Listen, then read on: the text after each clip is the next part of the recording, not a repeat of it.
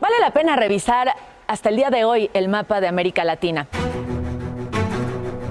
La izquierda dio un paso más en esta parte del continente.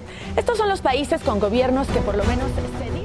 El nuevo tablero político latinoamericano, caracterizado por la segunda edición de la ola progresista, también conocida como Marea Rosa, tiene frente a sí mismo un buen número de riesgos y desafíos. Y los afronta desde un contexto y una identidad diferente a la de la primera ola progresista, sin un proyecto ideológico regional único, con economías lastradas por los problemas estructurales y la pandemia, y con la presencia terrible del crimen organizado, la corrupción y unos índices de pobreza que no dejan de crecer. En estas condiciones no hay demasiado margen para la gobernanza, más necesaria que nunca en un mundo en crisis y en conflicto permanente. ¿Cuáles son los riesgos y los desafíos en esta nueva era en Latinoamérica? Es el tema que hoy ponemos bajo la lupa.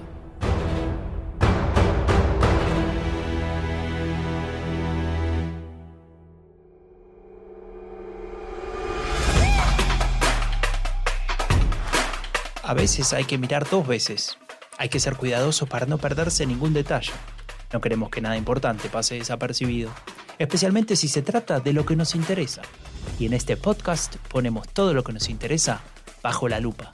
Un podcast de diálogo político, un proyecto de la Fundación Conrad Adenauer. Soy Franco de Ledone. Necesitamos mejores leyes, nuevas leyes al servicio de las grandes mayorías y garantizar su cumplimiento. Confío mucho en que los debates en nuestro Congreso de la República sea fructífero y ofrezca resultados para la sociedad colombiana. Hay muchas tareas y confío plenamente en los nuevos representantes de la sociedad colombiana en el Congreso.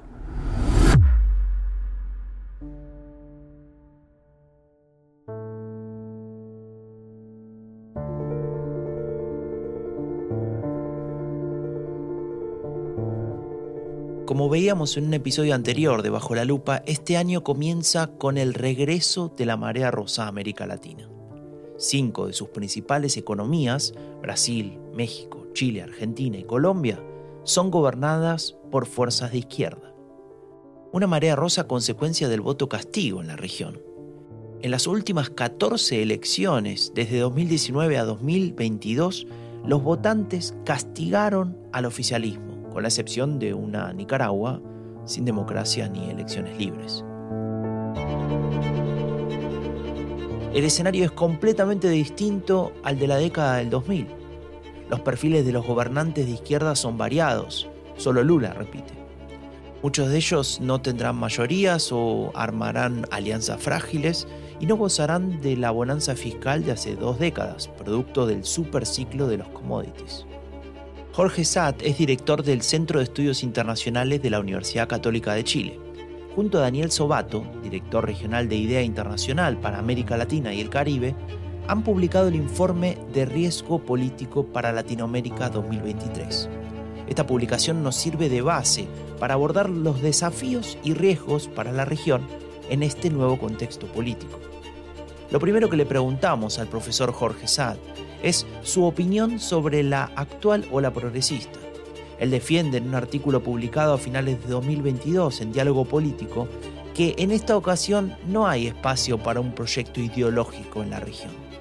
Pienso que en la actualidad, a diferencia de la marea rosa de la década del 2000, no hay un espacio para un proyecto ideológico porque el siglo que estamos viviendo hoy día es más bien la respuesta al voto de castigo en América Latina, donde en 13 de las últimas 14 elecciones perdió el oficialismo, con la sola excepción de Nicaragua, donde no hay democracia ni elecciones libres.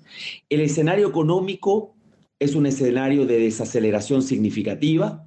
Los gobiernos hoy de izquierda no tienen el boom del superciclo de los commodities del 2000, por lo tanto tienen menos bonanza fiscal, especialmente para el populismo fiscal.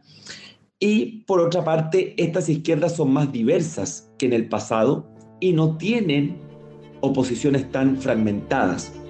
La razón principal que ha motivado este giro a la izquierda, el precario escenario económico y la menor uniformidad de las diferentes opciones de izquierda gobernantes son las tres principales razones que aporta Assad para defender su idea.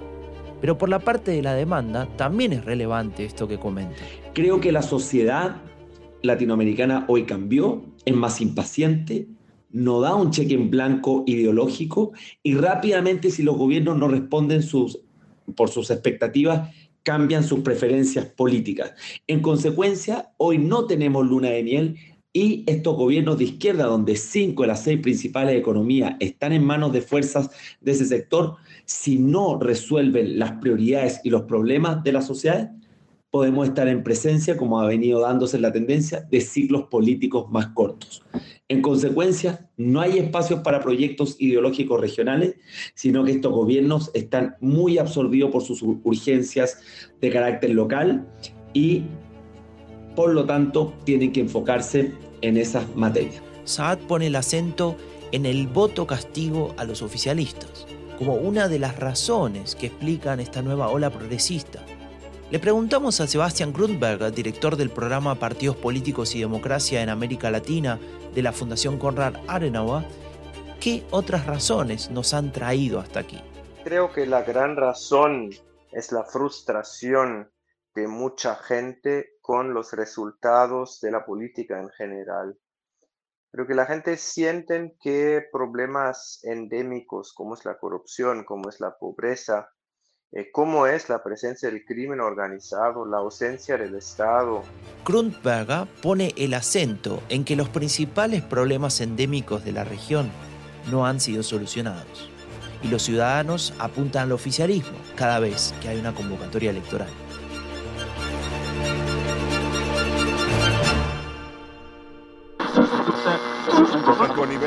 Como internacional, la creciente ola de violencia relacionada con el narcotráfico que existe en varias zonas de México y Latinoamérica se ha convertido en una de las principales características que configuran la imagen de la región.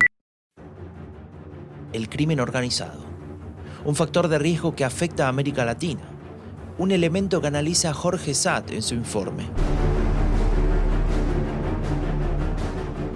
Pongamos entonces el foco en los riesgos principales que destaca el informe de riesgo político América Latina 2023. Cuando vemos los riesgos, creo que hay tres que son centrales. El primero, el crimen organizado, que hoy no solamente se concentra como era tradicionalmente en Colombia o México, sino que está generalizado y se expresa de distintas maneras en la región. Ocupa el primer lugar en el reporte de este año y demuestra que la sensación de inseguridad está generalizada en la región. Esto asociado a corrupción, a debilidad de los poderes judiciales y una debilidad estructural en general de las instituciones. Primer riesgo, crimen organizado asociado a corrupción, a debilidad de los poderes judiciales y a una fragilidad estructural de las instituciones incapaces de atajar este enorme problema.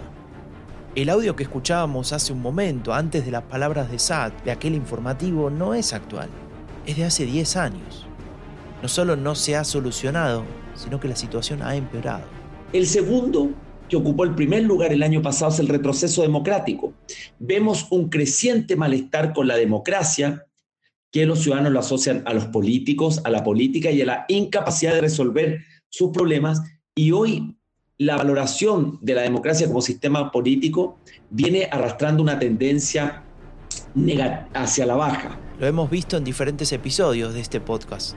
El malestar ciudadano con la democracia, con una democracia que consideran de baja calidad, que no es capaz de resolver sus problemas. Ese es el segundo riesgo para la región.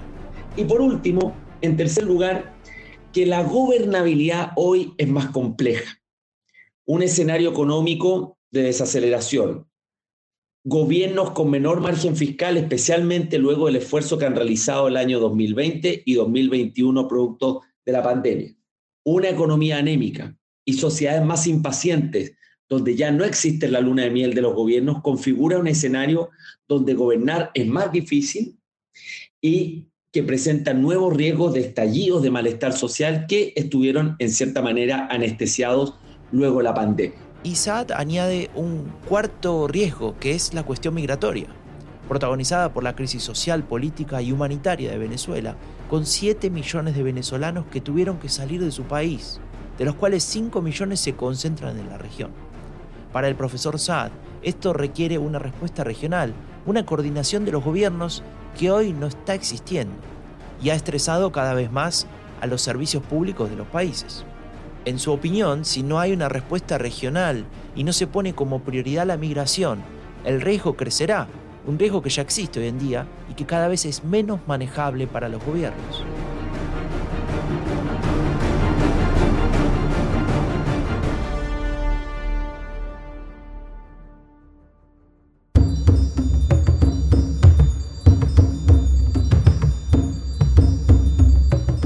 Los riesgos le tenemos que sumar el asunto de las asignaturas pendientes, temas importantes que no se han resuelto y que añaden dificultad a la gobernanza en la región y generan estrés en la democracia y también a los ciudadanos. Esto se lo preguntamos a Sebastián Grundberg. ¿Qué son los tres grandes asignaturas pendientes de la región? Yo creo que lo primero es el, el reto de la gobernanza, de que realmente los gobiernos pueden mostrar de que efectivamente gobiernan de que la política gobierna y no el crimen organizado, eh, el sector económico, o sea, de alguna forma la primacia de la política en su propio, en su propio espacio. Y eso muchas veces es un problema en América Latina. Em, creo que eso es una cosa muy, muy básica. Eh, después queda, queda todo el tema de la corrupción, em, todo el tema de la honestidad, la transparencia, o sea, de políticas efectivas. Yo estoy mencionando estos primeros porque creo que sin estabilidad institucional y sobre todo también sin transparencia y criterios va a ser muy difícil bajar la pobreza y la violencia, que obviamente son los desafíos endémicos. Pero de alguna forma el peligro está en que hay líderes populistas que están pretendiendo que se puede lograr una baja en los índices de pobreza y de la violencia sin un Estado funcional y sobre todo sin instituciones democráticas. Yo creo que esta promesa está condenada al fracaso, por lo menos al mediano plazo.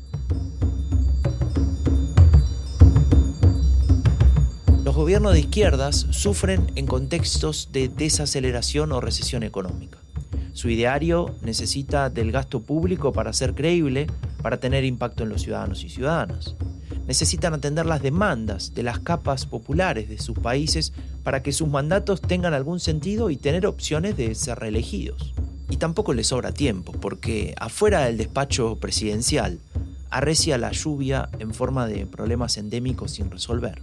Un diluvio de crimen organizado, corrupción, malestar con la democracia. Un goteo constante que hace crecer los índices de pobreza. Gobernar es más que dar discursos que alientan a las masas. Es afrontar de manera decidida los problemas y no ignorarlos o pasar de largo con excusas de mal gobernante. Gobernar es aprobar leyes, decretos, es gastar el presupuesto de manera eficaz, es apelar a la participación de la sociedad en la solución de los problemas comunes. Latinoamérica necesita gobiernos que gobiernen. ¿Los tendrá?